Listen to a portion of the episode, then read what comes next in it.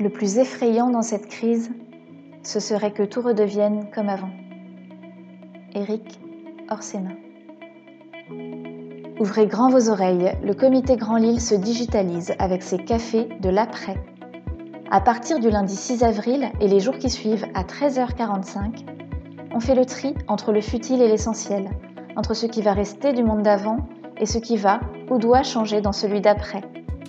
À l'heure du café, Jean-Pierre Le Tartre reçoit un invité, une personnalité de haut niveau au point de vue éclairant et éclairé. En 20 minutes chrono, il vous invite à prendre un vrai shot d'inspiration avec votre café avant de retourner télétravailler.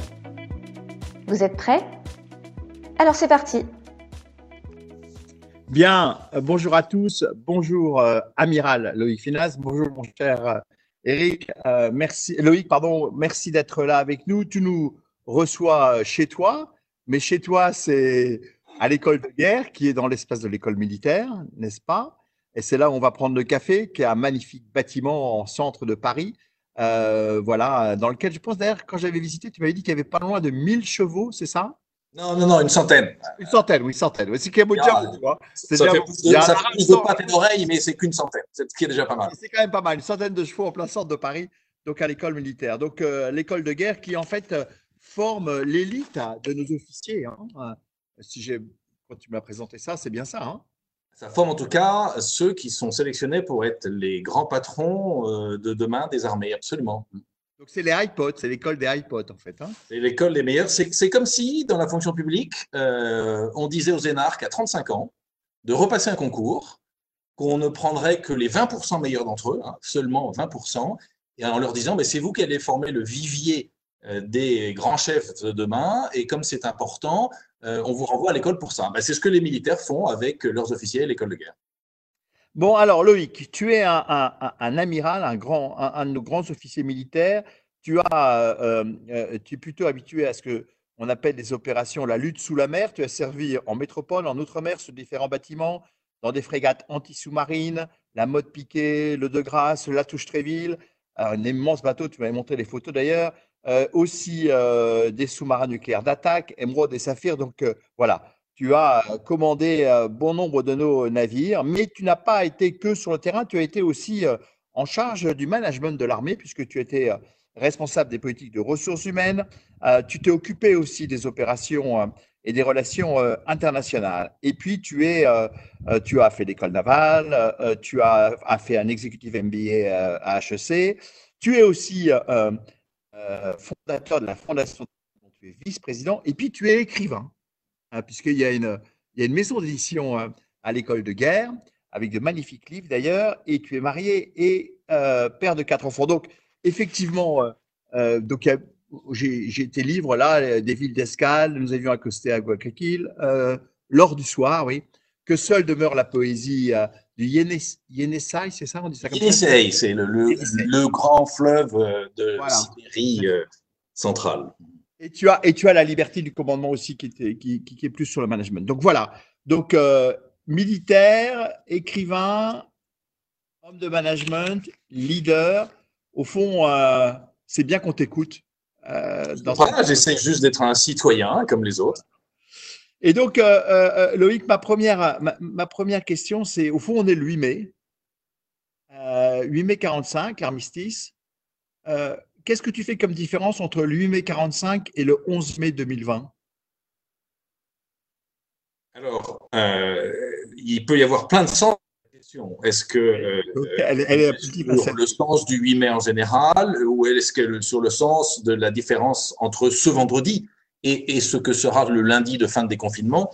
Hum. Si je reviens d'abord sur ce que le 8 mai euh, représente ou pourrait représenter, je, voudrais dire juste deux choses toutes simples, mais qui correspondent à des credos forts de ma part. D'abord, pour moi, le 8 mai, c'est le souvenir du sacrifice de ceux qui se sont battus pour que nous soyons libres, pour que notre pays soit libre. Et ça, c'est important, il ne faut jamais l'oublier. Même si, moi, je pense personnellement que peut-être que le 11 novembre, qui a la même fonction, pourrait suffire. Non pas parce que c'est pas important, mais c'est ma, ma, deuxième raison va expliquer pourquoi je dis ça.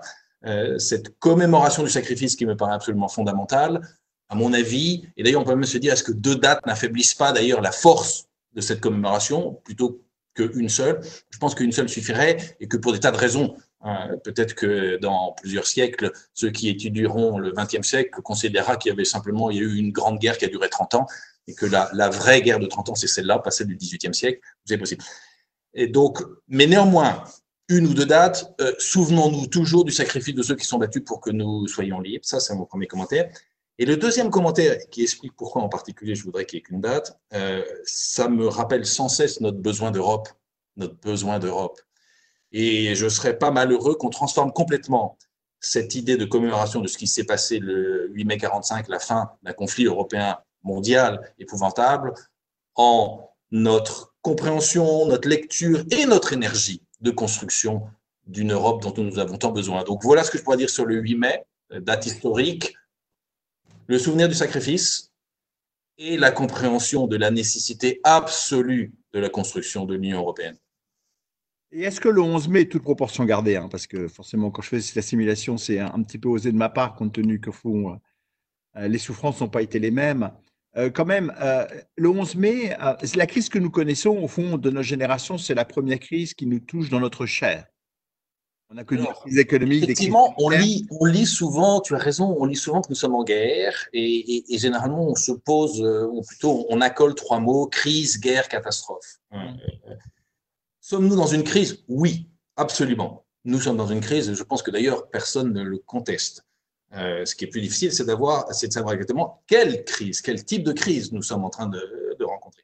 Mais sommes-nous dans une crise? Oui. Sommes-nous en guerre?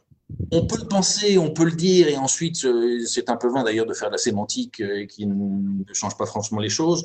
Je, préfère éviter, hein, on peut trouver des raisons pour dire que c'est une guerre, je préfère éviter ce terme parce qu'une guerre, c'est encore pire. Et, à dire qu'aujourd'hui nous sommes en guerre, ça serait oublier, et surtout un 8 mai, combien une guerre, c'est encore pire que ce que nous avons connu là.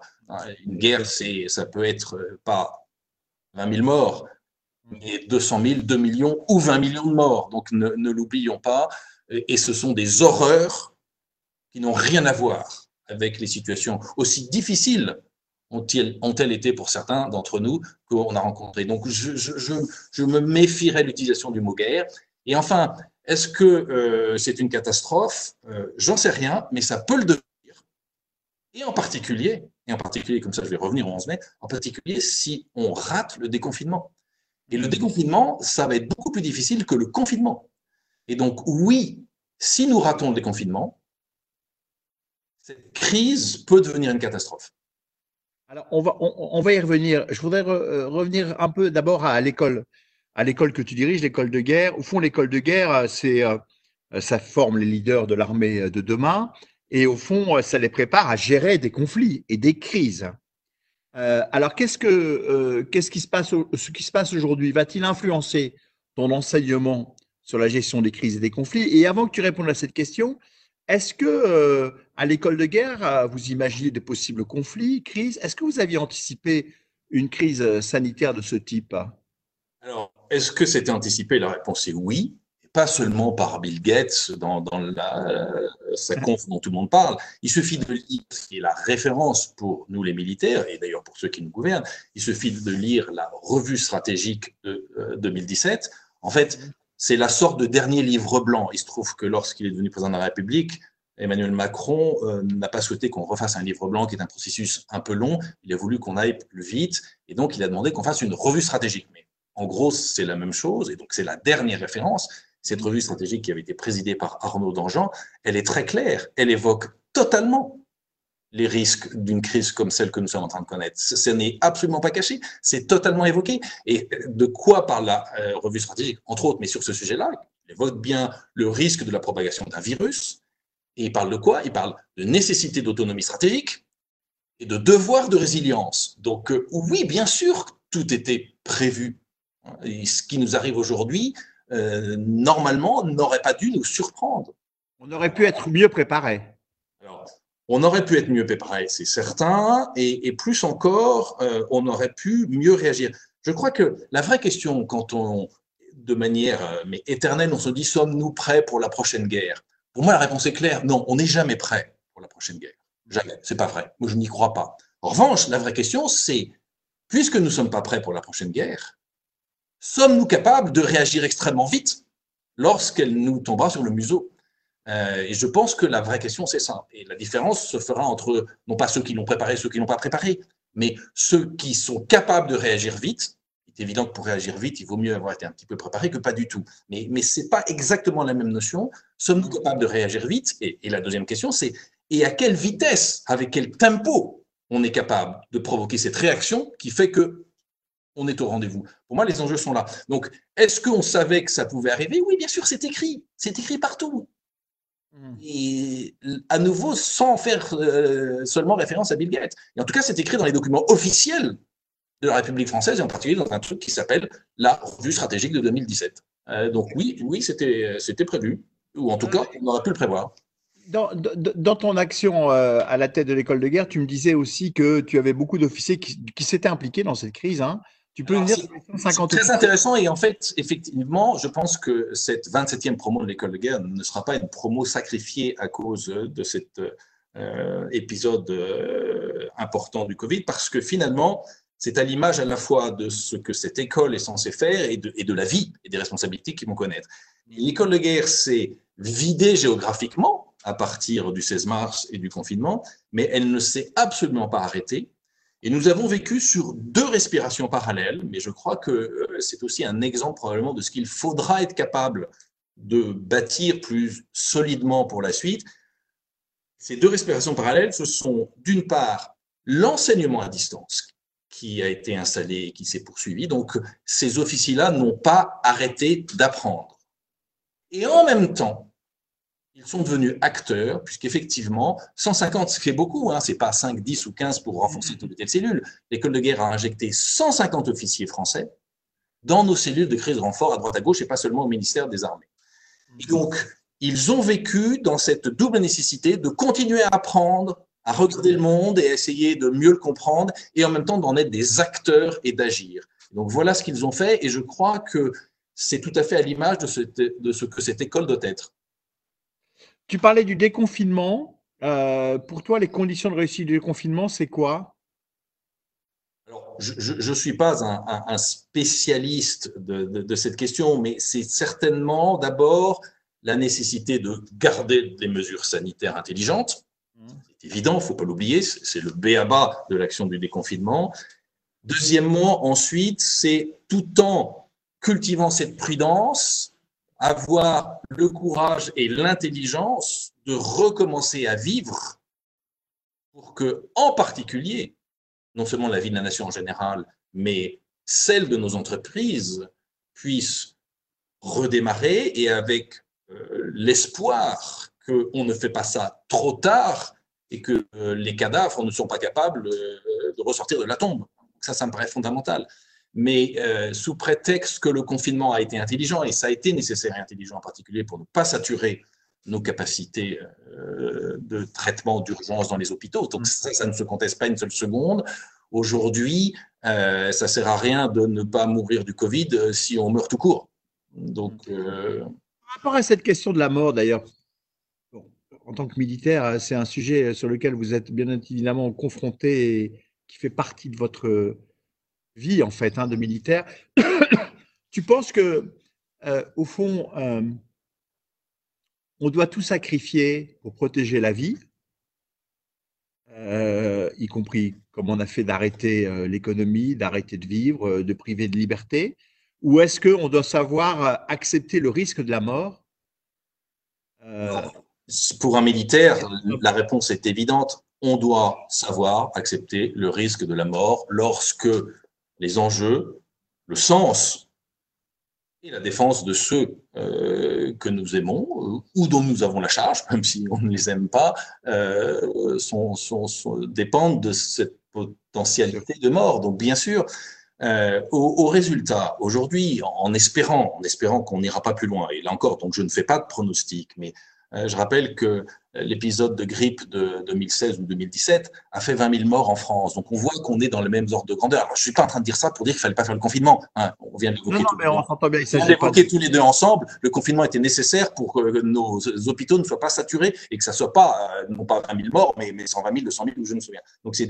Mais je veux dire, au résultat, euh, dans les ordres de grandeur, 2020 ne restera pas franchement tellement différent de ce qu'on a pu connaître en 2016 ou 2017. Donc euh, euh, l'affaire n'est pas là. Euh, mais l'affaire est, indépendamment de la nécessité du confinement, c'est sommes-nous, et c'est une question qu'on peut poser pour la démocratie, sommes-nous capables d'accepter l'idée de la mort et le risque de la mort?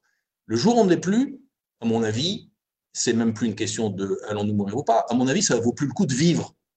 Le jour où on n'accepte pas la possibilité de la mort et où on n'accepte pas, et pas seulement pour les militaires, tout particulièrement pour les militaires, mais pas seulement pour eux, on n'accepte pas la possibilité de mourir pour quelque chose, mais la vie n'a plus aucun sens et ne mérite même pas d'être tentée. Hmm. Je dirais pas comme Georges Brassens, euh, mourir pour des idées, d'accord, mais de mort lente. Euh. Euh, honnêtement, s'il faut mourir, moi je préfère mourir vite que lentement. Hein.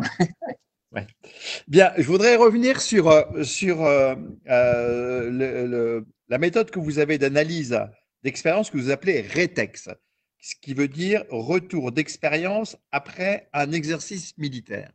Si tu faisais un RETEX sur ces deux mois de confinement, qu'est-ce que tu dirais aujourd'hui? Alors, mais je vais. Ma première, la première partie de ma réponse n'est pas pour évacuer ta question, mais néanmoins, il se trouve que j'ai demandé, compte tenu en particulier de l'expérience de ces 150 officiers français qui ont été injectés dans des cellules de crise et de renfort partout, j'ai demandé à l'école de guerre que nous travaillions là-dessus. Donc ce travail vient d'être lancé et j'espère qu'on va pouvoir le conduire assez vite. Et là, il y aura en fait la vraie réponse, ma vraie réponse à ta question, qui ne sera pas celle d'un homme seul et qui a passé euh, ces deux mois dans son bureau, mais celle de 250, de, 250 officiers, dont, dont 150 d'entre eux ont, agi euh, en permanence. Donc, euh, ça sera la réponse la plus intéressante. Néanmoins, sur le rétexte, ce que je pourrais dire, d'abord, c'est absolument fondamental. Et il faut que nous, Français, nous en soyons conscients parce que, alors est-ce que c'est nous, Français ou nous, Gaulois, nous ne sommes pas très bons pour cela. Hein, et en particulier parce que on ne cherche pas à tirer des leçons intelligentes de ce que nous avons vécu pour progresser. En France, on adore les commissions d'enquête et on cherche à couper les têtes. Ce qui est nul, ce qui est nul, ce qui ne sert à rien. Ça sert absolument à rien. Et donc déjà, on a un vrai problème en France, c'est que nous ne sommes pas dans l'esprit d'un rétex, pour garder effectivement ce mot des militaires, positif. On veut faire des commissions d'enquête et couper des têtes. C'est dramatique. Donc, c'est fondamental il ne faut pas se tromper de but et il faut avoir conscience que ce n'est pas facile. Et donc, pour bien faire un texte, d'abord, il faut que déjà avoir compris cela. Et ensuite, il faut que déjà dans l'action, on ait la capacité à gérer notre schizophrénie pour être spectateur de, ce que nous faisons, pour pouvoir justement garder cela en mémoire pour ensuite l'analyser. Ça, c'est fondamental. Le rétexte, ce n'est pas post-action qu'il doit débuter. C'est déjà pendant l'action. On doit y penser. Ensuite, c'est clairement quelque chose qu'il faut faire avec honnêteté et clarté, pas nécessairement transparence, ce, grand mot de transparence qu'on utilise à tout moment dans notre société, il est débile. C'est mortifère la transparence, c'est mortifère. Ce qui est nécessaire, c'est la clarté et l'honnêteté. Ça n'a rien à voir avec la transparence, c'est complètement différent. Donc clarté et honnêteté, c'est fondamental. Transparence, c'est dangereux. Donc il faut conduire les textes avec clarté et honnêteté. Et puis dernier point, c'est un processus collectif qui peut certes peut-être peut être dirigé, mais c'est un processus collectif. Et d'ailleurs, le rôle du chef, il n'est pas de faire le rétexte tout seul. Il est de fédérer ceux qui, avec lui, autour de lui, vont ensuite dire, bah, voilà les leçons de ce que, de, ce que nous avons fait. Euh, analysons d'abord nos erreurs. Quelles sont nos grandes erreurs? Là, on a quand même commis un certain nombre d'erreurs. Analysons-les pour, au minimum, ne pas les recommencer. Qu'est-ce que, quelles sont les erreurs qu'on a commises sur, ce, sur, cette crise? Clairement, et là encore, ce n'est pas du tout pour juger, hein, puis d'ailleurs, je les ai commises comme les autres. Hein, c'est d'abord, effectivement, alors que c'était annoncé, on n'était pas préparé. ça, c'est quand même la première erreur. Euh, deuxièmement, on a été prisonnier de nos biais cognitifs. Il y a une conférence par euh, Olivier Siboni, qui est prof à HEC, là, qui court sur le web, sur ces biais cognitifs euh, sur la crise du Covid. Elle est passionnante. Hein. J'encourage tout le monde à aller la voir. C'est Ensuite, et on l'a déjà évoqué tous les deux, on n'a pas réagi, pas eu de réaction. Après, on n'a pas eu de recul quand on a commencé à réagir. On a, alors ça, c'est une des obsessions de l'école de guerre. Hein. On n'a pas pensé autrement. On était incapable de penser autrement. L'école de guerre, c'est l'un des piliers de l'école de guerre. C'est une année pour qu'ils apprennent à penser autrement. Ils sont les patrons de demain. Ils auront à résoudre des problèmes qu'on ne connaît pas aujourd'hui. Euh, s'ils ne sont pas capables de penser autrement, ils seront incapables de répondre à ces enjeux-là. Et puis, et puis, on s'est encaqué dans nos querelles. Donc voilà les erreurs qu'on a fait. Eh bien, un rétex, ça doit permettre de, au minimum de revenir sur cela, de l'analyser, de le comprendre, et puis d'espérer de ne pas le renouveler à la crise suivante, qui en plus sera différente. La crise suivante, elle sera différente. Donc, euh, on a l'art aussi, quand on fait un pseudo-rétex, hein, un, de couper les têtes, et deux, de préparer la dernière guerre. Parce que quand la suivante arrive, on prend les euh, leçons de la dernière alors qu'elle est différente. Mais quand tu dis ça, euh, cette analyse du rétex, en fin de compte, j'ai envie de dire, euh, malheureusement, euh, on, a, dû le faire souvent quand on a eu des crises sur on n'est pas préparé, on n'a pas pensé autrement, on a embrigandé dans nos, dans, nos querelles. bon, est-ce qu'on n'est pas justement, est-ce que c'est pas un peu permanent ces, lacunes que nous connaissons C'est pour ça que je disais que c'est très difficile. On n'est pas mauvais, et, là, tu as raison, c'est permanent. Mais néanmoins, deux choses. Un, euh, ce que tu dis est vrai, mais n'oublie pas que bien souvent, si tu l'analyses à nouveau, euh, ces euh, tentatives de tirer des leçons de nos erreurs, elles sont quand même très marquées par l'esprit commission d'enquête et il faut couper des têtes. Et, ça, ça vient quand même polluer la problématique. Mm. Et deux, c'est le point que j'avais abordé dans, mes premiers points sur les textes, c'est que on n'a pas compris que le rétex, il se conduit dès le démarrage de l'action, ouais. posteriori immédiatement analyser au fur et à mesure, euh, faire la permanence. En permanence. En revanche, est-ce que tu ne trouves pas que dans cette période euh, de confinement, euh, si je fais le rétex, si je dis quelques éléments positifs, moi je suis marqué par le fait qu'il il y a eu beaucoup de solidarité. il y en a toujours beaucoup. spontanée, locale, de gens qui se sont parlé, qui ont changé, qui ont monté des, des, choses ensemble pour compenser, pour faire des masques, pour faire des blouses, pour s'occuper de personnes soignants. Il y a eu euh, une reconnaissance des métiers euh, qu'on appelle des métiers dits invisibles. Et puis quand même, in fine, euh, ce pays, si je prends un côté un peu plus politique, ce pays qu'on dit toujours turbulent et indiscipliné, a quand même respecté pendant deux mois le confinement de façon assez exemplaire. Mais tu as raison. Alors, on a quand même suivi le chef. Là, le général Macron a décidé. les, les, soldats français ont suivi. D'abord, moi, je pense qu'il ne faut jamais désespérer de quiconque. Jamais. Ne jamais désespérer de quiconque. Et certainement pas des gens, des hommes et des femmes que l'on nous confie lorsqu'on a la responsabilité d'être chef. Ça, ça c'est la première chose. Ensuite, euh, oui, tu as raison, il y a eu une immense solidarité. Alors, il y a eu des trucs horripilants, mais ils ne peuvent pas s'en empêcher. Si tu veux, ceux qui nous ont parlé de droit de retrait ou de grève, vraiment, mais vraiment, c'est horripilant. Mais en face de ça. C'est un scandale, mais bon. C'est absolument scandaleux. Mais en face de ça, hein, il y a eu énormément de solidarité, et ça, c'est une bonne chose. Et j'espère que ce sera l'une des leçons que nous garderons justement, pour revenir au texte, de ce qui s'est passé là, parce que c'est clairement l'un des outils de deux choses.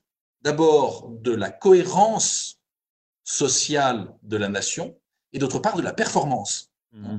Là, cette solidarité, cet esprit collectif, hein, ce sont les clés de la cohérence de la sérénité d'une société et d'autre part de sa performance. Donc j'espère que, euh, puisque tous nous avons effectivement observé cette solidarité, euh, j'espère bien que tous nous comprendrons qu'on doit l'inscrire dans nos gènes. Et j'espère également, mais c'est une suite naturelle de ce que je viens de dire, que justement, tous ces métiers, je vais dire euh, d'ailleurs, soyons francs, tous ces métiers qui correspondent à des rémunérations très faibles, hein, alors que tous ceux qui, bien souvent, ont des rémunérations très fortes ont disparu. Hein, j'espère que tous ces métiers-là, on ne se contentera pas de dire Ah, c'est sympa, vous avez été là, on nous vous sommes reconnaissants de ce que vous avez fait. J'espère qu'on tirera un peu les leçons euh, de leur importance et du fait que ce sont eux qui ont sauvé le pays. Alors, euh, euh, amiral,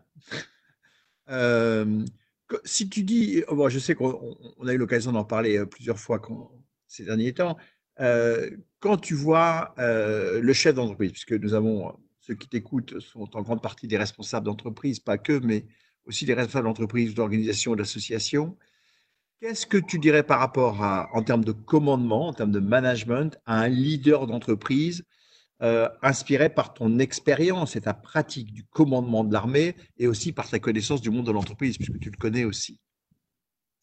Alors, est-ce qu'il y a des éléments de management, de leadership que tu vois émerger dans cette période de crise qui doivent changer euh, les comportements? Alors d'abord, j'ai toujours pensé et, cette crise mais le démontre complètement que d'abord, le chef, qu'il soit dirigeant d'entreprise ou autre, hein, c'est la même chose, doit avoir compris que euh, son action doit s'inscrire à partir de quatre points cardinaux fondamentaux. D'abord, il doit comprendre qu'il y a une mission. Ensuite, il doit comprendre qu'il y a une vraie problématique et nécessité de sens que tout ça s'inscrit dans des circonstances et avec des hommes. Et donc les quatre points cardinaux du chef d'entreprise, du chef en général, ce sont la mission, le sens, les circonstances et les hommes. Si déjà il n'a pas construit son monde autour de ça, à mon avis, il ne peut pas être un bon chef. Et, la crise le démontre bien. Alors, ayant dit cela, ayant fixé ces quatre points cardinaux, moi je pense que ensuite il doit bâtir s'assurer, faire vivre, protéger, fédérer au moins sept piliers. Alors, c'est un peu long. Euh, et puis, en plus, c'est ce que raconte mon livre qui sort dans un mois. Donc, achetez tous mon livre qui sort dans un mois. La liberté du commandement. Euh, je ne suis pas passé à HSC pour rien. Ça fait que l'officier de marine que je suis est capable de faire un peu de pub pour son bouquin. Mais très rapidement, ces sept piliers qui me paraissent absolument fondamentaux euh, pour décliner dans ces quatre points cardinaux l'action du chef d'entreprise. D'abord, ce sont l'autonomie et la solidarité crise d'aujourd'hui illustre à quel point c'est nécessaire et qu'un monde où les individus sont autonomes et solidaires est un monde qui marche mieux qu'un monde où les gens sont individualistes et assistés. Ensuite, il doit être celui qui fait comprendre le rapport fondamental entre fonction et responsabilité. Nous avons dans la société, nous avons dans les entreprises des fonctions différentes, mais nous portons, quelles que soient nos fonctions, tous la même responsabilité.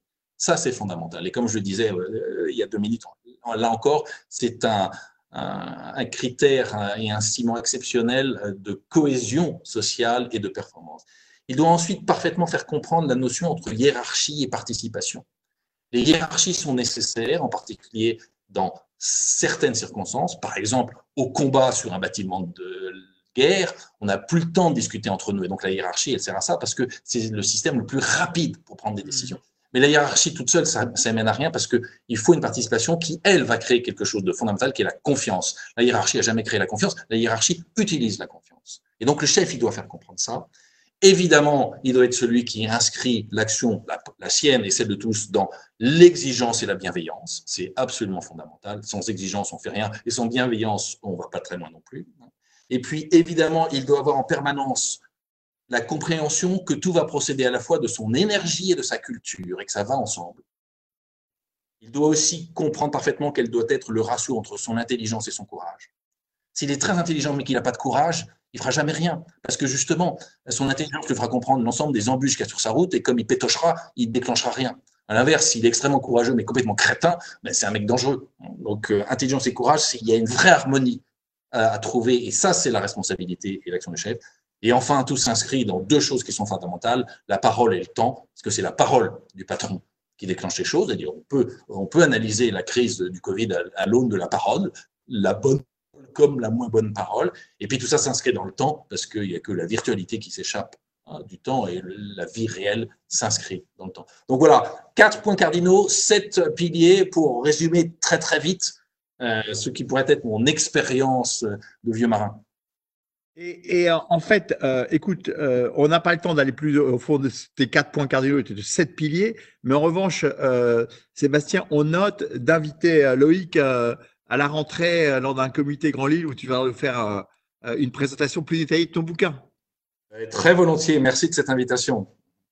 on va passer aux questions de ceux qui nous écoutent, Sébastien. Bah oui, et je vais rebondir. donc le, message est bien retenu.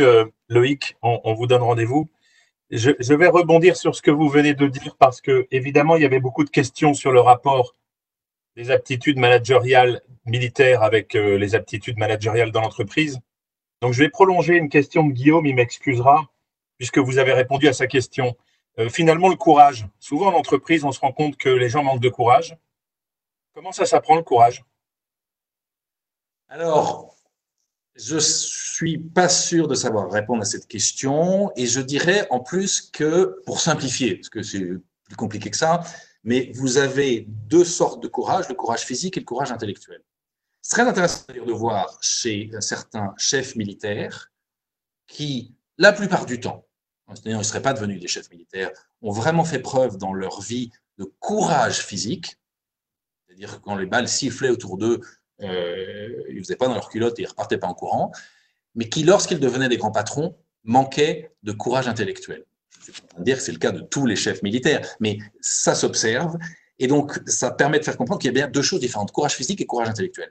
Et contrairement à ce qu'on pourrait croire, le plus difficile, il n'est pas certain que ce soit le courage physique, c'est bien le courage intellectuel. Alors, comment ça s'apprend? En fait, la question n'est pas tant de comment ça s'apprend, mais comment les systèmes peuvent-ils sélectionner ceux qui ont ou qui ont su construire ce courage? Je pense que la question, elle est plutôt là. Parce que comment ça s'apprend, c'est difficile. Et en plus, il n'est jamais écrit que quelqu'un qui n'a pas été courageux ne le sera pas un jour, et inversement. Donc, euh, mais la question intéressante pour nos organisations, c'est comment nous assurer que nous sélectionnerons bien ceux qui seront capables d'être courageux le moment venu, parce que ça, comme je je viens de l'évoquer avec Jean-Pierre, évidemment, ça fait partie des choses que l'on cherche chez le chef, sa capacité à être courageux, à prendre des décisions difficiles, à comprendre éventuellement, là encore, pour revenir sur question, qu'à un moment donné, euh, le risque de la mort sera nécessaire pour être au service de la vie. Toutes ces choses-là, ça demande du courage. Et oui, ça fait partie des qualités qu'on attend d'un chef. Et je crois que ce doit être une obsession des organisations dans leur processus de sélection. Alors, je vais poser une deuxième question qui me saute euh, aux lèvres. C'est comment on repère les courageux? Alors, d'abord en les connaissant, et en se penchant sur leur parcours et en analysant véritablement leur parcours et en se posant des questions, les situations qu'il a rencontrées dans sa vie ont-elles, ont été des situations qui l'ont amené à être courageux ou non?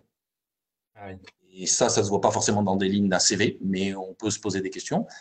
Et puis, deuxièmement, et là encore, ça me paraît absolument fondamental, et pour moi, c'est au cœur des systèmes de ressources humaines pour les entreprises qui l'auraient bien compris, c'est que on bâtit des parcours qui font que ceux qui font partie du vivier des futurs chefs sont placés dans des situations où leur courage sera nécessaire. Et donc, il faut provoquer cela. Et à partir de là, on sera capable d'observer qu'ils ont été courageux. Mais si on ne crée pas les situations qui font que, et si on est dans des systèmes, et quand je dis si on est, vous comprenez bien que je veux dire on l'est tellement souvent, où justement le processus de sélection va choisir celui qui a jamais fait de vague, ah, c'est quand même l'un des critères premiers de sélection d'un certain nombre de patrons dans un certain nombre de systèmes. Ça, c'est sûr, on ne récupérera pas les patrons courageux dont on a besoin. C'est au contraire, on se dit, ah, il fait partie des gens intéressants, je vais lui construire un parcours qualifiant où, en particulier, son courage sera nécessaire. Et à ce moment-là, on va favoriser la probabilité de récupérer des mecs ou des filles euh, qui, effectivement, le moment venu, auront le courage dont on a besoin. À l'armée, on me disait euh, entraînement difficile, guerre facile. Alors, c'est effectivement un raccourci rapide. C'est un peu différent parce que là, c'est pas seulement une notion d'entraînement circonstanciel à un moment donné. C'est vraiment la capacité des entreprises à avoir une vision globale des carrières, des cursus des carrières et de la construction des parcours. On ne naît pas chef. On est plus ou moins talentueux pour l'être, mais talentueux ou non, on ne naît pas chef, on le devient. Et on le devient par un processus, par un parcours, par une vie, par la réalité. Et donc ça, nos entreprises, nos organisations en général doivent le prendre en compte. Et pas seulement se réunir en disant, voilà, il faut choisir entre Polo et Jaco, quel est celui qui a fait le moins chier et qui a jamais provoqué de vague Ah, c'est lui, donc c'est lui qu'on prend. Non, ça va pas bon. Alors, Véronique a une question sur l'autonomie, sujet que vous avez abordé dans vos piliers. Euh, dans une organisation très décentralisée, comment piloter des organisations très autonomes? Alors, d'abord, en sachant créer ce qui est nécessaire, quel que soit le type d'organisation. Que l'organisation soit très décentralisée ou non. Après, je referai un commentaire sur la décentralisation et sur la délégation. Mais quel que soit le type d'organisation, il est nécessaire de créer la confiance. Parce que dans une organisation peu décentralisée, s'il n'y a pas de confiance, ça ne va pas marcher. Et dans une organisation décentralisée, s'il n'y a pas de confiance, c'est même pas la peine d'essayer de continuer. Hein. Donc d'abord, je dirais que, et s'il n'y avait qu'une seule chose à faire, c'est créer la confiance. La confiance, elle se crée d'une seule manière, par l'échange. Il y a des millions de façons de provoquer l'échange, mais la confiance ne se crée que par une seule manière, l'échange. Et là encore, comme Jean-Pierre et moi, on, se le disait dans la première partie de nos conversations, euh, on n'est jamais déçu quand on fait confiance. C'est pas vrai. Ou, tellement peu souvent que les quelques cas euh, qui ne fonctionnent pas. D'abord, le chef est là pour euh, corriger le tir, mais pour quelques cas qui ne fonctionneront pas et que le chef de toute façon saura corriger, il y aura mille autres cas qui marcheront. On n'est jamais déçu quand on fait confiance. C'est pas vrai. Bah, d'ailleurs, euh, il y a un de nos intervenants qui disait, je pense que c'est Fabien Derville, je pense que c'est la confiance a priori on n'a plus le temps de la confiance a posteriori. Mais la confiance a posteriori, non seulement on n'a plus le temps, tu as raison, mais en plus, c'est conceptuellement débile la confiance a posteriori. C'est pas vrai. Ce qui ne veut pas dire qu'on vérifie pas. Mais justement, et là, je reviens à l'échange. Quand l'échange est permanent, on s'aperçoit qu'à un moment donné, euh, il faut continuer à aider. Là, je reviens un peu sur la question euh, euh, de, notre ami Sébastien sur la question de l'autonomie. au fond, l'armée, c'est une organisation très hiérarchisée. On ne peut pas dire qu'il n'y a pas hiérarchie dans l'armée. Et pourtant, tu dis, à juste titre d'ailleurs, tu dis, euh, j'ai lu délégation et subsidiarité, condition sine qua non de la réaction au combat. Et donc, il faut une forte délégation et une forte autonomie quand on est dans les tranchées. Absolument. Comment tu combines hiérarchie forte et autonomie Absolument. Alors, d'abord, juste un exemple. Moi, j'ai commandé mon premier bateau de guerre, j'avais 25 ans. Ça prouve bien que euh, l'armée comptait sur mon autonomie. J'ai commis mon premier bâtiment de combat, j'avais 25 ans. C'est un premier commentaire. Deuxième commentaire, la délégation, c'est fondamental. Qu'on soit au combat, qu'on soit dans l'entreprise, la délégation, c'est ce qui permet la rapidité de réaction. Je vais revenir, mais, on pourrait trouver des exemples un peu moins euh, caricaturaux, mais dans la vie de l'entreprise. Je veux dire, quand vous avez un missile aux fesses sur une frégate en mer, vous avez quelques secondes, parfois quelques dixièmes de secondes pour réagir. Si vous n'avez pas mis en place un système de délégation, la réaction de votre bateau ne partira jamais à temps. C'est pas à ce moment-là qu'il faut réunir le COMEX, encore moins le comité d'entreprise, pour dire et, les, gros, les gros, on fait quoi? On va à gauche ou on va à droite? Donc la délégation, c'est fondamental parce que ça permet la rapidité de réaction. Et je finirai, euh, pour répondre à cette question, sur quelque chose qui va peut-être étonner un certain nombre des gens qui nous écoutent. Pour les militaires, la quintessence de l'esprit de discipline, quintessence de la discipline, la discipline militaire ne sert qu'à ça, c'est l'initiative au combat. La quintessence de la discipline militaire, c'est l'initiative au combat. Donc oui, la délégation, oui, l'autonomie sont indispensables et c'est le rôle du chef de les mettre en place et de les faire vivre Faire vivre en particulier, ça peut de temps en temps se dire qu'on a pu se tromper sur tel ou tel ou qu'on a donné à quelqu'un des responsabilités qu'il n'arrive pas à assumer. Et à ce moment-là, soit on l'aide et on le fait grandir pour qu'il en soit capable, soit on le change et on le met dans un poste qui correspond plus à ses capacités. Mais ce n'est pas un drame en soi. Le drame, c'est de ne pas tenter ça ou de ne pas ensuite corriger le tir. En fait, quand tu dis la quintessence de la discipline militaire, c'est l'initiative au combat, c'est un peu tout ce qu'on peut dire aussi dans l'entreprise sur euh, une culture forte d'entreprise permet une initiative dans l'entreprise. Absolument. Mm. Absolument. Ce sont les mêmes notions exprimées dans des contextes un peu différents, avec des mots qui ne sont pas exactement les mêmes, et puis avec toute la richesse de la palette, parce que le monde est plus compliqué que quelques mots. Mais bien sûr que c'est la même idée. Bien sûr. Mm. Bien sûr. Est-ce qu'on a encore une question, monsieur, ou une ou deux questions, monsieur Dupré? Oui, Bien sûr, il y en a plein. Merci de les poser. Euh, peut-être un peu plus macro, et notamment l'impact de, cette crise sur les budgets et l'impact économique sur l'armée. Euh, en France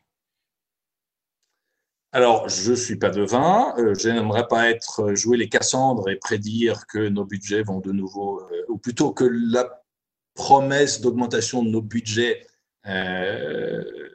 ne sera pas honorée. Je vais juste faire un commentaire sur ce sujet. Hein. Aujourd'hui, normalement, les pays occidentaux, et c'est ce que le président Macron a confirmé, se sont engagés à remonter à 2% de leur PIB consacré à leur budget de défense. Et certains disent, vous n'y pensez pas, c'est impossible, euh, c'est n'importe quoi.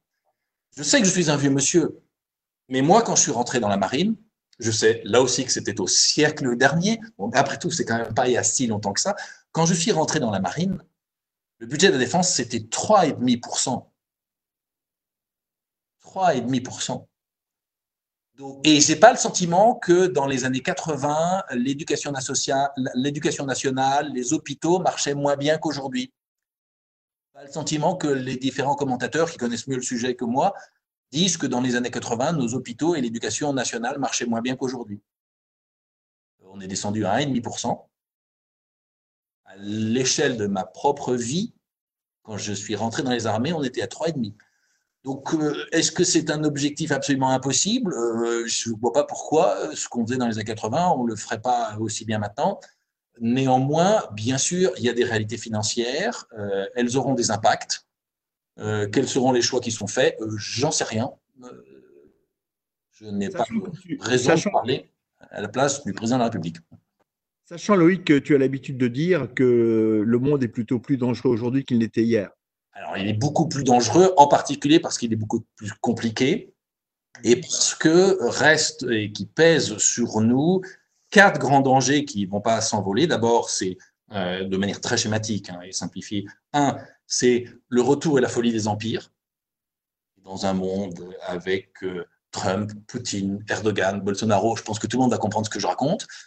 Deux, une problématique euh, difficile à évoquer, mais que je vais, que je vais qualifier comme cela, euh, nous allons pâtir encore longtemps du choc de l'islam et de la modernité, je vais le dire comme ça.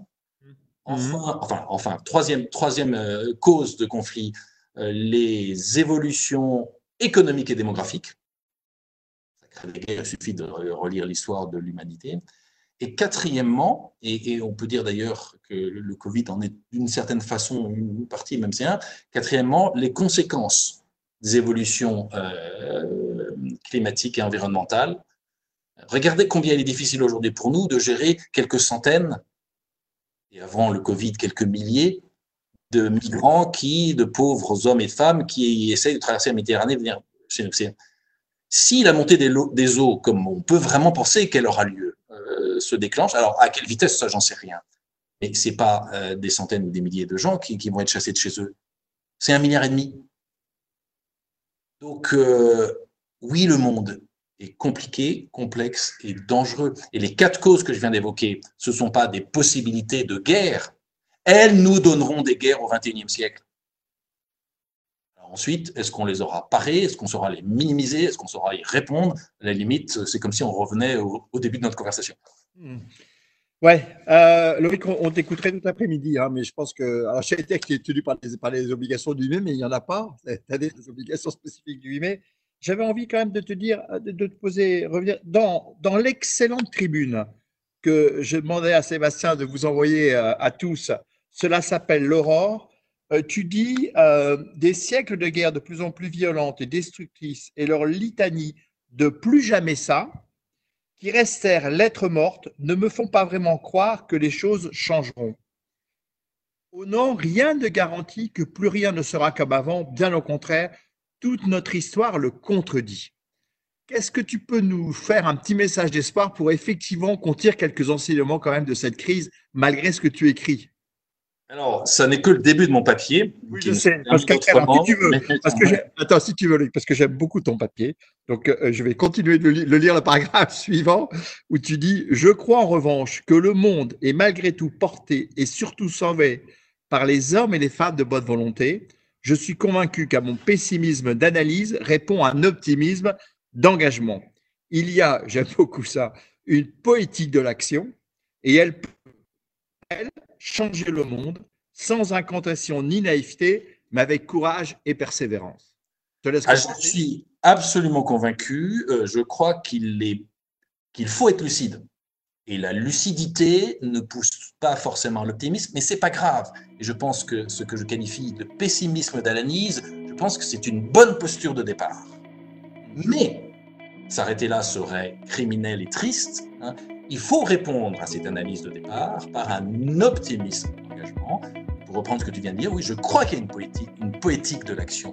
Je crois qu'elle change euh, le monde. Je crois que les hommes et les femmes de bonne volonté, au bout du compte, à la fin de la journée, sont plus forts que ceux de mauvaise volonté. Et je crois que du coup, l'enjeu n'est pas d'attendre les eaux nouvelles, hein, dont François Bizot, euh, comme je le cite, dit qu'il déteste cette idée d'homme nouvelle parce qu'elle a justifié les pires massacres de l'humanité. Mais s'il ne faut pas attendre l'aube nouvelle, je crois, et donc c'est pas une affaire de promesse. Hein. François Bizot dit je n'aime pas la promesse d'une aube nouvelle. Moi non plus, je n'aime pas cette promesse. je pense que c'est pas une affaire de promesse, c'est une affaire de tâche. Donc c'est pas la promesse de l'aube qui compte, mais c'est la tâche que nous décidons d'affronter, des aurores renouvelées, c'est-à-dire où nous travaillons pour que notre optimisme d'engagement pense ce qui suscitait notre pessimisme euh, d'analyse. Et donc oui, je crois aux aurores renouvelées. En tout cas, c'est notre tâche. Écoute, j'ai envie de conclure là-dessus. Euh, merci beaucoup, euh, Loïc, c'était passionnant. J'ai l'habitude de conversations passionnantes avec toi et, franchement, je te remercie beaucoup.